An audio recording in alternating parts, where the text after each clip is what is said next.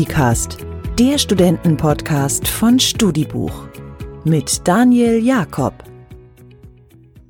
So, nach acht Jahren Sommerpause melden wir uns zurück. Mensch, Leute, alt seid ihr geworden.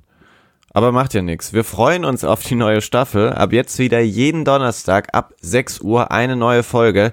Natürlich stets mit jemandem, der nah an eurer Lebenswelt dran ist, also an den Studierenden, Azubis und Schülern mit dem man gerne mal abends eine Bar leer trinken würde oder den Flat White in einem hippen Berliner Café genießen möchte. Berlin ist übrigens schon das Stichwort. Da habe ich meinen ersten Gast in dieser Staffel getroffen, den Klimaaktivisten Jakob Blasel. Viele von euch, die sich ein bisschen mit Fridays for Future und den Klimastreiks hier in Deutschland beschäftigt haben, die kennen Jakob mit Sicherheit. Jakob hat sich dort einen richtigen Namen gemacht und er hat noch viel vor. Er möchte nämlich ab 2021 in Berlin ja sozusagen Dauergast sein und zwar im Bundestag für den er bei den Grünen in Schleswig-Holstein kandidieren möchte. Darüber sprechen wir natürlich. Wir fragen uns aber auch, wie schaffen wir trotz Corona hierzulande ein gutes Klima fürs Klima? Dieses Dauerthema verschwindet ja auch in Pandemiezeiten nicht. Und äh, über den richtigen Umgang damit habe ich mit Jakob ebenso gesprochen. Und wie hat er sich eigentlich gefühlt, als er mit Greta Thunberg letztes Jahr die goldene Kamera in Empfang genommen hat? All das gibt's jetzt. Viel Spaß mit der Folge. Leute, wir sind zurück. Ab jetzt wieder jeden Donnerstag 6 Uhr eine neue Folge Studicast. Viel Spaß.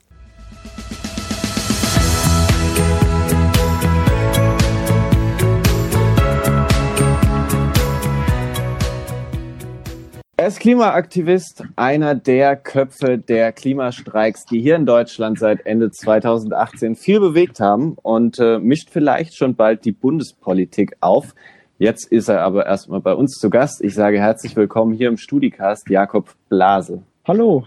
Ja, danke für deine Zeit, Jakob. Du bist die erste Aufnahme jetzt nach der Sommerpause. Es fühlt sich, fühlt sich wieder gut an. Back in the Eine game. Ehre. Ja, ich bin gespannt. ja, genau. Einige von unseren Hörern werden dich bestimmt als Aktivist schon wahrgenommen haben. Für alle, die dich noch nicht kennen, gibt's jetzt unsere altbewährte Kategorie fünf wirklich schnelle Fragen. Jakob, was gibt's heute Abend bei dir zu essen? Weiß ich noch nicht, habe ich mir noch nicht überlegt. Äh, wahrscheinlich irgendwas unterwegs. Ich bin mit Freunden noch verabredet und ja. Bist du Hunde- oder Katzenmensch? Äh, Hunde. Mit wem würdest du gerne mal einen Kaffee trinken gehen? Mm, irgendwas Ungewöhnliches. Äh, irgendjemand, der so voll aus meinem Spektrum raus ist. Äh, Christian Lindner zum Beispiel? Nee, nee, nee, irgendwas, irgendwas nicht politisches. Ähm, Okay. vielleicht, vielleicht Apache. Äh, der, der, der, der, Rapper hängt, der hängt hier in meiner, in meiner Hut tatsächlich in einem? Shisha-Café ab und an mal rum. Wenn du dich gut mit mir hältst, vielleicht nehme ich dich mal mit. ähm, Ma- Machst du die Connections klar? mach ich klar. Lieber 100 Meter oder 5000 Meter Rennen? Ähm, eher, eher 5000. Äh, habe ich tatsächlich mal, egal, kurze Fragen, ne? Habe ich tatsächlich mal so leistungsmäßig gemacht. Und äh, letzte Frage, wo warst du dieses Jahr im Urlaub? Österreich. Und wie war's? Äh, richtig gut. Äh, in den Bergen. Ähm, ich war erst ähm, mit meiner Familie so zwei, drei Tage unterwegs und dann noch äh, mit Freunden, äh, wo wer eine Hütte irgendwie so ganz tief im Wald hatte und es war total entspannt. mein erster Urlaub seit irgendwie Fridays for Future, seit es Fridays for Future gibt. Bist du jemand, der im Urlaub richtig abschalten kann? Also kannst du da deine Gedanken so richtig anhalten? Hm, nee, aber es tut mir schon einfach gut, so nichts Arbeitsmäßiges zu machen, sondern sich Gedanken über das Leben zu machen und über Sinnhaftigkeit von Sachen und so weiter. Also halt äh, weniger dieses, dieses ganz äh, ergebnisorientierte. Das ist so für mich Urlaub. Mhm. Äh, nimm uns mal mit in deine Gedankenwelt. Was war da am präsentesten? Corona, Klima oder die nächste Bundestagswahl? hängt alles drei zusammen. Ähm, ich würde ich würd sagen, dass halt die Klimakrise so das allumfassende über, äh, Überschriftsthema ist so, was mich umtreibt. Ähm, aber da, damit wir die Klimakrise aufhalten können und damit wir das Pariser Klimaabkommen einhalten können, ähm, müssen, muss die nächste Bundestagswahl richtig gut laufen. Ähm, da müssen wir einiges auch in unserer Strategie, glaube ich, verändern, was so in den letzten Jahren nicht gut gelaufen ist, sonst wäre die CDU nicht an der Macht mit der SPD zusammen. Und ähm, gleichzeitig ist die Corona-Krise natürlich gerade für viele auch so ein ähm, übergreifendes Thema, wo, äh, wo, sich viele, wo sich viele Krisen, ähm, die sich schon seit Jahren anbahnen, natürlich nochmal deutlicher zeigen. Wir klammern Corona erstmal kurz aus und beschäftigen uns mit deiner Rolle als Klimaaktivist. Seit Ende 2018, ich habe es erwähnt, bist du einer der Köpfe der Bewegung Fridays for Future. Was war denn in dieser Zeit so der eindrucksvollste Moment? Ich, ich glaube, ich glaube, so der Zauber für mich lag so ganz stark am Anfang, als ähm, also ich habe mich schon vorher als Klimaaktivist engagiert und aber es war immer so eher so eine Bubble. Also wir haben, es waren immer dieselben 20 Leute, die aufgetaucht sind, wenn wir eine Aktion gemacht haben und so weiter. Und ganz am Anfang von Fridays for Future waren plötzlich 500 Leute da mit uns vom Landtag und es waren so äh, Leute aus meinen Jahren haben dafür Werbung gemacht, die, die sich vorher gar nicht irgendwie aktivistisch oder sonst wie engagiert haben. Das hat mich total glücklich gemacht, dass, dass sich plötzlich alle im Prinzip für die Klimakrise interessieren und nicht nur, äh, nicht nur die Ökos und Politik Politik-Nerds. Hättest du dir das zugetraut, dass du es schaffst, so öffentlich präsent dann auch für deine Ziele einzustehen? Da gehört ja schon was dazu, wenn es dann nicht mehr die 20 Leute sind, die es irgendwie immer sind. Mm, mm, es, es, es, die Frage ist irgendwie nie so richtig aufgekommen. Es war so, dass, dass ich dann irgendwie in der Gruppe schon, schon immer die Person war, wo Leute gesagt haben, ey, ja, Jakob, mach du mal. Ähm, wenn dann irgendwie eine Kamera war. Ähm, also so gerade so ganz am Anfang. Aber, ähm, aber es war jetzt nicht so was, wo ich mir so aktiv Gedanken drüber gemacht habe, sondern es war irgendwie so, ich, ich war der Mensch, der dann da vor der Kamera stand, aber ich habe mir nie Gedanken gemacht, ob ich das jetzt kann oder nicht, weil so irgendwer musste es machen. Und da war auch nie so der Moment so, oh nee, oh, jetzt schon wieder Kamera und da will ich jetzt nichts sagen und äh, sondern ähm, du hast das auch wirklich so als Chance gesehen.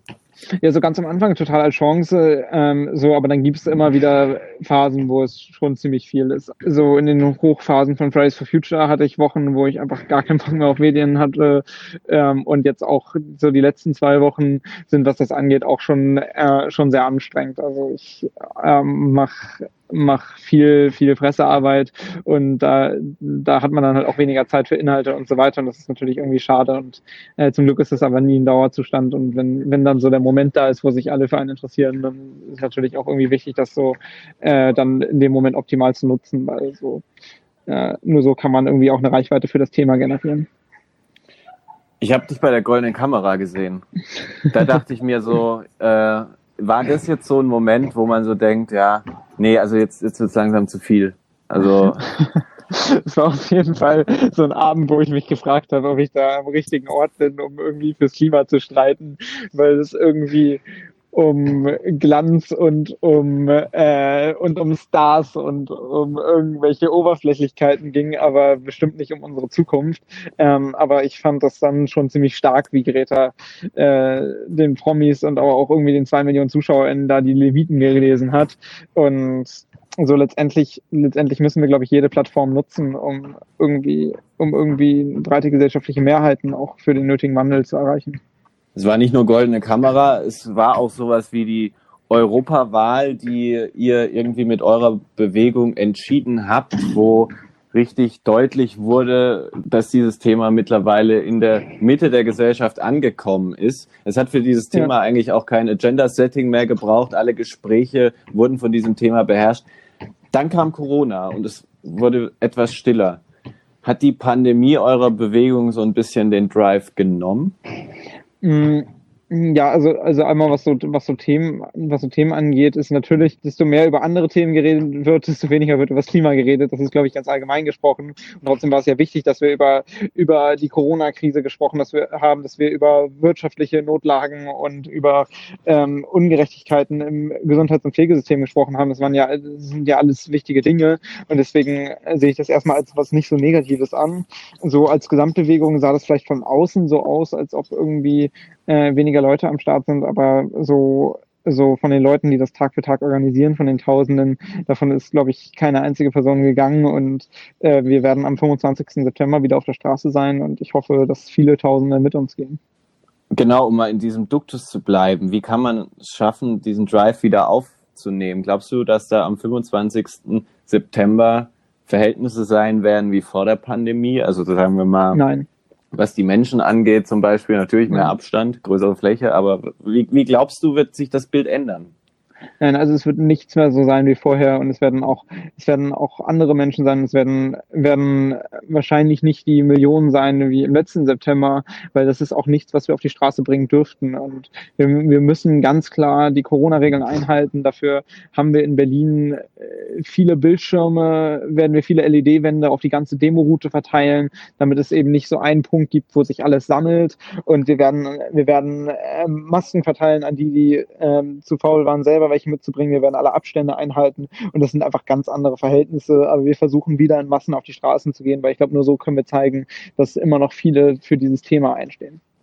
Jetzt werden da wahrscheinlich am 25. wieder sehr viele Schüler unterwegs sein. Wir sind ja ein Podcast, der sich vor allem an Studenten und Azubis richtet. Welche Figur macht diese Gruppe denn in deinen Augen? Hm, ich glaube, anfangs waren wir deutlich weniger Studis, aber man merkt ja, dass sich viele, wie bei den Students for Future, in verschiedenen Unigruppen engagieren und organisieren. Und ich glaube, ähm, dass, dass so viele Teile der Bewegung ähm, auch sich in den Unis wieder abbilden. Und ich finde, die Studis machen eine immer bessere Figur ähm, im Laufe der Fridays for Future Bewegung. Haben wir da auch eine Verantwortung? Also ich zähle ja, mich jetzt Fall. da mal mit dazu, gerade jetzt ja. auch nochmal äh, diesem Thema wieder mehr Präsenz zu geben. Ja, auf jeden Fall. Also so so bei der Bundestagswahl wird sich, glaube ich, viel entscheiden, welche politischen Mehrheiten wir haben, aber das wird alles von den gesellschaftlichen Mehrheiten abhängen. Also äh, wir können zum Beispiel nur einen Koalitionsvertrag umsetzen mit, mit ausreichenden Klimaschutz, mit, mit ausreichenden Maßnahmen, wenn dafür der Druck auf der Straße weiterhin riesig ist und äh, dafür muss sich jede Person einsetzen, dafür muss sich jede Person in jedem Unternehmen einsetzen, dafür muss sich jeder Studi in der Studierendengruppe und so weiter einsetzen. Ich glaube, ich glaube, es gibt gar keine gesellschaftliche Gruppe, die sich da raushalten kann und darf, weil, an, weil wir können diese Krise nur mit der gesamten Gesellschaft lösen. Ganz anderes Thema. Wann hattest du eigentlich das letzte Mal Kontakt zu Greta?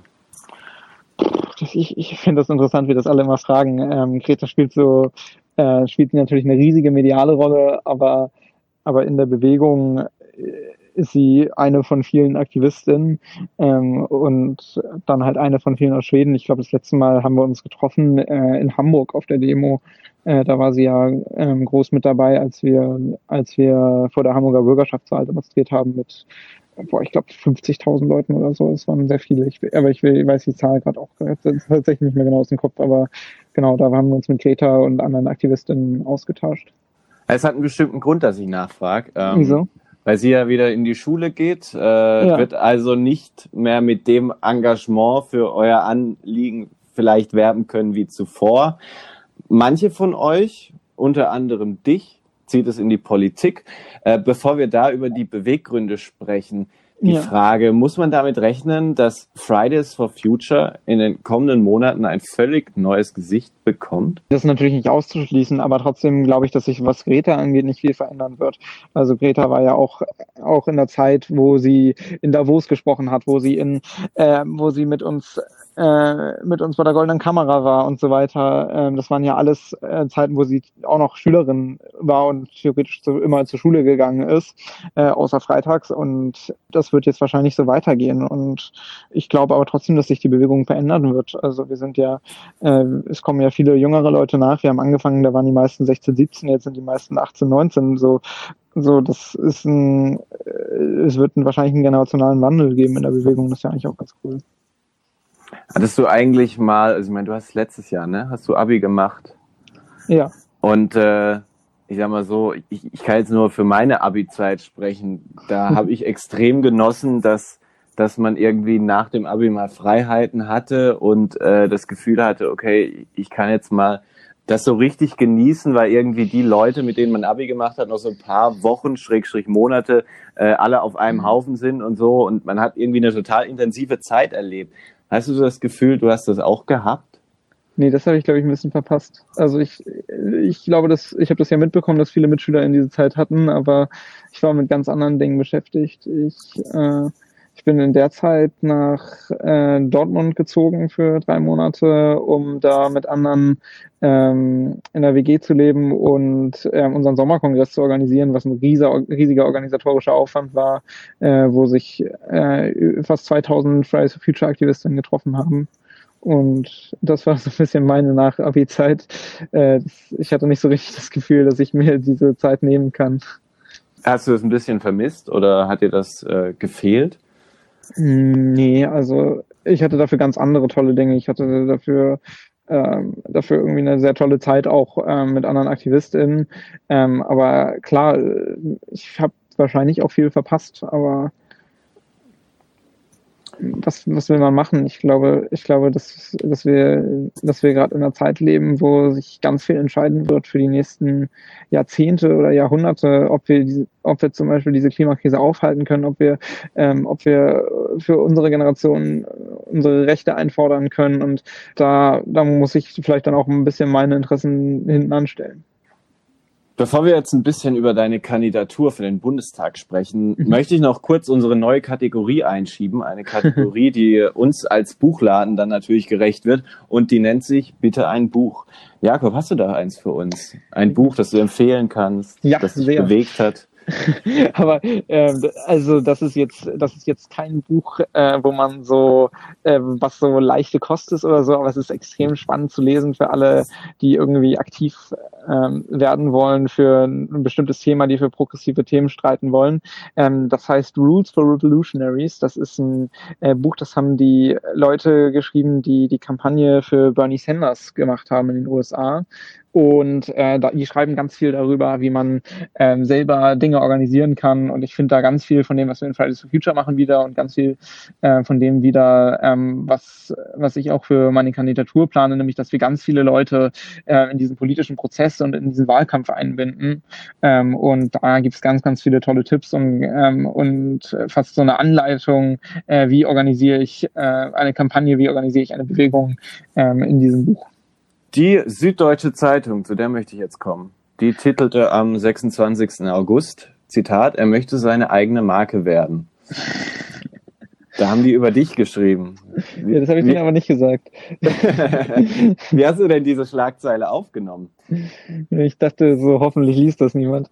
Ähm, äh, Finde ich, find ich recht skurril, weil, äh, weil das klingt so ein bisschen als, ähm, als ob es hier um Markennamen oder so gehen würde. Ich glaube, ich glaube, dass, dass, dass es letztendlich ähm, darum geht, irgendwie eine Plattform zu bauen, um irgendwie mit möglichst vielen jungen Leuten ähm, so eine Kandidatur vorzubereiten. Ähm, und äh, ich finde, das trifft nicht ganz den Sinn von dem, was ich vorhabe. Du möchtest über die Landesliste der Grünen in Schleswig-Holstein für den Bundestag kandidieren. Ganz platt gefragt, warum möchtest du Politiker werden, Jakob? Also ich will nicht unbedingt politischer werden, als ich es vorher war, äh, sondern ich möchte nur an dem, an dem Punkt kommen, wo ich das umsetzen kann, was ich vorher gefordert habe. Ähm, und äh, wir haben, wir haben, glaube ich, gerade eine unglaublich starke Bewegung. Wir haben, ähm, wir haben eine ziemlich krasse Klimabewegung, die auch noch immer weiter wächst. Äh, was wir aber nicht haben, sind Leute im Bundestag, die auch authentisch für die Themen eintreten, die eine Klimabewegung fordert und die, äh, die für radikale Veränderungen einstehen. Und äh, dafür möchte ich die Person sein, die das, die tatsächlich tatsächlich dann da sitzt und auch tatsächlich die Vorschläge ernsthaft ähm, ins Plenum einbringt, ernsthaft in die Fraktion einbringt und ähm, hoffentlich dann auch direkt Regierungsarbeit natürlich beeinflussen. Fehlt den Grünen da auch noch ein bisschen Power im Parlament, gerade was diese Frage angeht? Oder was waren dann letztlich die Beweggründe, direkt einen Platz im Bundestag dann auch anzustreben? Also nicht über kommunale Arbeit etc. erstmal. Ja, ja, die Entscheidungen werden im Bundestag getroffen und so mein Anstreben war vor allem auch im Hinblick auf, auf das Jahr 2021, wo gewählt wird und wo es danach zu guten, zu einer guten Wahrscheinlichkeit auch zu einer grünen Regierungsbeteiligung kommen kann. Und da möchte ich sicherstellen, dass die, dass die Grünen ähm, ganz klar kompatibel mit dem Pariser Klimaabkommen äh, sind und dass auch die Regierungsarbeit ähm, mit diesem völkerrechtlich bindenden Abkommen und mit diesem für unsere Zukunft voraussetzenden Abkommen ähm, kompatibel ist. Also so, so muss so muss moderne, eine moderne Regierung aussehen. Ähm, und und ich glaube, dass das ein ziemlicher Kampf wird. Und da glaube ich, dass ich da positiv zu beitragen kann. Geht deine Arbeit für diese Kandidatur jetzt schon los? Also ja. bist du jetzt mit deinem Team schon aktiv? Ja. Wie kann man sich ja. das vorstellen? Was macht ihr so den ganzen ja, also, Tag? Ja, also was wir, also, also es ist, glaube ich, so, so, so eine Frage von Phasen. Also jetzt ist es gerade ganz viel, ähm, ganz viel so ein, so ein Kennenlernen, sich mit Leuten austauschen, die schon aktiv sind, ist so ganz viel Leute treffen und dann ist es auch noch ganz viel Arbeit, zum Beispiel in Schleswig-Holstein. Und es geht natürlich darum, so ähm, ein gewisses, ein gewisses, gewisses, gewisses Vertrauen aufzubauen, weil das, das ist, da ist eine riesige Basis an, an Grünen, die das natürlich auch alles von außen beobachten und bestimmt auch äh, toll finden, was ich mache, aber äh, die müssen mich dann halt oder die stellen mich dann hoffentlich auf auf, ähm, auf äh, die Landesliste für den Bundestag. Und äh, dafür muss natürlich ein gegenseitiges Vertrauen herrschen. Und das äh, dafür muss man sich ein bisschen kennenlernen. Und da kenne ich auch schon viele. Ich war bin ja seit drei Jahren äh, Mitglied bei den Grünen Schleswig-Holstein ähm, aber natürlich noch längst nicht alle. Und das ist, glaube ich, so, so ein bisschen so ein Prozess, der gerade losgeht. Und nach der Listenaufstellung am 31. Oktober äh, beginnt der Teil, wo es dann auch darum geht, mit einem größeren Team zu arbeiten. Wir wollen, wir wollen eigentlich an alle Orte, wir wollen uns in Unis vorstellen, wir wollen uns bei Schülervertretungen vorstellen und bei allen möglichen ähm, jungen Interessensgruppen, die es geben kann. Das Ziel ist so ein bisschen, äh, Leute mit an Bord zu holen, die bisher gar nicht politisch aktiv waren, aber trotzdem wissen, dass es bei dieser Bundestagswahl um krass viel geht und hoffentlich MitstreiterInnen zu gewinnen, die, äh, die bisher sich vielleicht auch nicht trauen, was bei einer Partei zu machen, für die Strukturen vielleicht ein bisschen eingefahren sind. Ähm, und wir wollen da so eine ganz einfache Anschlussfähigkeit bieten. Hast du Respekt vor dem, was da vor dir liegt? Ja, riesigen. Also ich habe große, ich habe einmal große Ehrfurcht vor vor diesen ganzen vor diesem ganzen Amt. Ich habe ähm, ich weiß, dass es eine krasse Aufgabe ist, für die ich mich da bewerbe. Und äh, das, das klingt so leicht dahergesagt, ich, ich bewerbe mich für den Bundestag, aber ich, ich bewerbe mich dafür, einer von, äh, von ein paar hundert äh, VertreterInnen zu sein, die äh, die Bevölkerung in Deutschland vertreten sollen. Und äh, das finde ich, das finde ich schon, schon krass, da habe ich großen Respekt vor. Wie findest du eigentlich Kevin Kühnert? Finde ich nett. Äh, ich habe ich hab ihn tatsächlich noch nie getroffen, aber äh, ich finde das sehr beeindruckend, wie er, äh, wie er äh, ganz klar Haltung auch innerhalb seiner Partei zeigt. Ähm, ich finde es beeindruckend, ähm, wie viele auch dafür streitet, äh, Leute in Politik einzubinden. Er hat, er hat so alles Engagement, was er, was er in der Partei bringt, ähm, immer daran gekoppelt, dass sich halt auch neue Leute in der SPD engagieren und äh, das ist natürlich irgendwie eine coole Sache. Der könnte nächstes Jahr mit dir im Parlament sitzen. Der war jetzt mehrere Jahre Juso-Vorsitzender, hat aber keine abgeschlossene Ausbildung. Dafür wird er heftig kritisiert. Hast du vor solchen Reaktionen auch Respekt? Ja, auf jeden Fall. Ich glaube, bei mir ist nochmal eine andere Lage, weil so alle wissen, dass ich es zeitlich nicht hätte schaffen können, von jetzt bis zum Abi eine Ausbildung abzuschließen. Das stimmt ähm, allerdings. aber ähm, aber äh, ja, also ich habe vor, nochmal eine Ausbildung abzuschließen. Das ist mein Plan jetzt, aber ich kann natürlich auch nachvollziehen, dass es bei Kevin aus verschiedenen Gründen nicht geklappt hat. Und ich habe Respekt vor dem, was er in der Zeit stattdessen gemacht hat. Und ich finde diese Debatte so ein bisschen lächerlich, weil äh, so es gibt in Deutschland viele Leute, die keine abgeschlossene Ausbildung haben und ich finde auch die verdienen irgendwo so eine gewisse Repräsentanz im Parlament und es gibt in Deutschland viele junge Leute, die noch in der Ausbildung hängen und so weiter. Äh, wir müssen, wir wollen auch kein Doktorand im Parlament, wir wollen ein Parlament, was irgendwo die Bevölkerung abbildet und Interessen abbildet, die, die existieren. Genau, ist eine sehr interessante Frage, mit der werden wir uns tatsächlich in dieser Staffel auch nochmal beschäftigen. Die Frage, ob wir Studium und Ausbildung nicht manchmal etwas zu hoch hängen. Ähm, ja. Bevor wir darüber sprechen, habe ich noch ein paar andere Fragen. Die Grünen, die haben ja eine Doppelspitze, Robert Habeck und äh, Annalena Baerbock. Und äh, hier bei Fridays for Future in Deutschland seid ihr eigentlich, zumindest was die öffentliche Wahrnehmung angeht, auch eine Doppelspitze, die aus dir und äh, Luisa Neubauer besteht. Bleibt eigentlich die Frage, wann kündigt denn Luisa Neubauer ihre Kandidatur an? Ich glaube, da müsst ihr Luisa selber fragen, aber nach meinen Informationen äh, gar nicht. Ähm, Luisa hat ja auch nochmal ein anderes Standing und ich würde auch nicht sagen, dass wir so eine krasse Doppelspitze sind. Wir sind ja noch ganz viele andere äh, bekannte Aktivistinnen bei Fridays for Future. Carla redet ganz viel für Fridays for Future, Helena, Linus, ähm, Leonie. Also da gibt es ganz viele andere tolle Aktivistinnen, die auch ganz viel in der Öffentlichkeit stehen. Kann man denn Politiker und Aktivist gleichzeitig sein? Ja, also man kann nicht für Fridays for Future und äh, eine Partei gleichzeitig sprechen und deswegen spreche ich auch nicht mehr für Fridays for Future.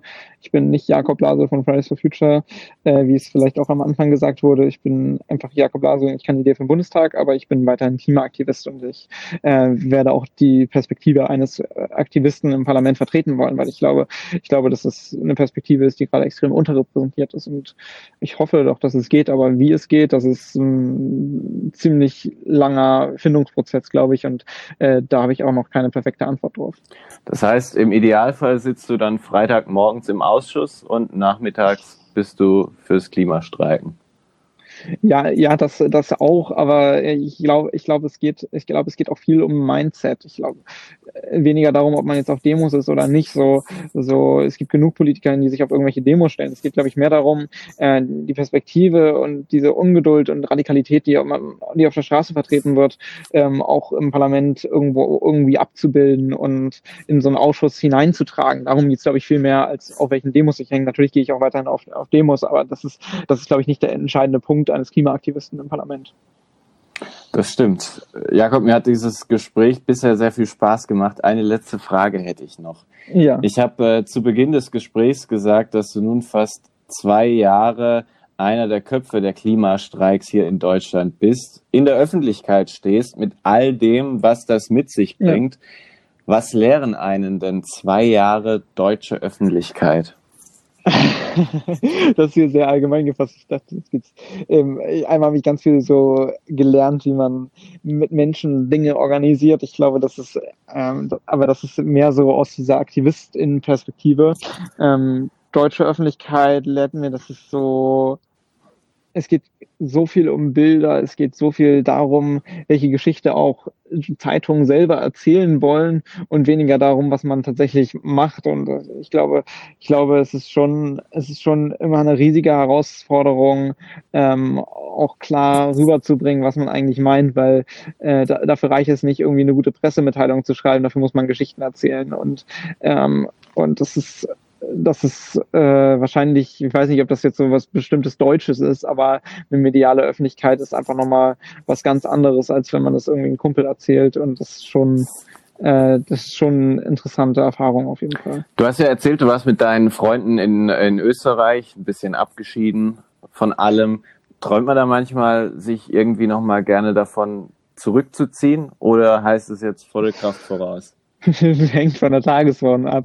Heute, heute hatte ich einen richtig guten Tag und ich hätte mir nicht vorstellen können, jemals äh, mich hiervon zurückzuziehen. Es macht mir so einen Spaß, äh, Dinge zu organisieren und für eine bessere Welt zu kämpfen. Aber natürlich gibt es auch irgendwie manchmal Tage, ich äh, höre da immer Exit von zugezogen maskulin. Äh, ich weiß nicht, ob du es kennst, aber ich bewundere das natürlich auch, wenn, äh, wenn Leute irgendwann Abschluss schaffen und sich aus diesem ganzen Trubel zurückziehen. Aber dafür, dafür ist gerade einfach nicht die Zeit. Dafür, dafür ist, ist die Lage auch zu ernst. Ähm, wir müssen, glaube ich, weiterhin streiten, um die Klimakrise noch verhindern zu können. Und ja, da bin ich auf jeden Fall weiterhin dran und ich sehe auch nicht, wie ich mich da äh, allzu bald raushalten kann. Ja, dann wünsche ich dir, dass du viele solcher Tage wie heute hast. Es stehen wirklich sehr spannende Zeiten äh, dir bevor und äh, Zeiten, in denen du auch ganz viel Kraft brauchst. Wir werden deinen Werdegang danke. auf jeden Fall verfolgen. Vielen Dank für deine Zeit, lieber Jakob. Ja, danke euch. Ähm, ich wünsche dir alles Gute und vielleicht hören wir uns ja mal wieder. Sehr gerne. Dankeschön. Bis dann, Daniel.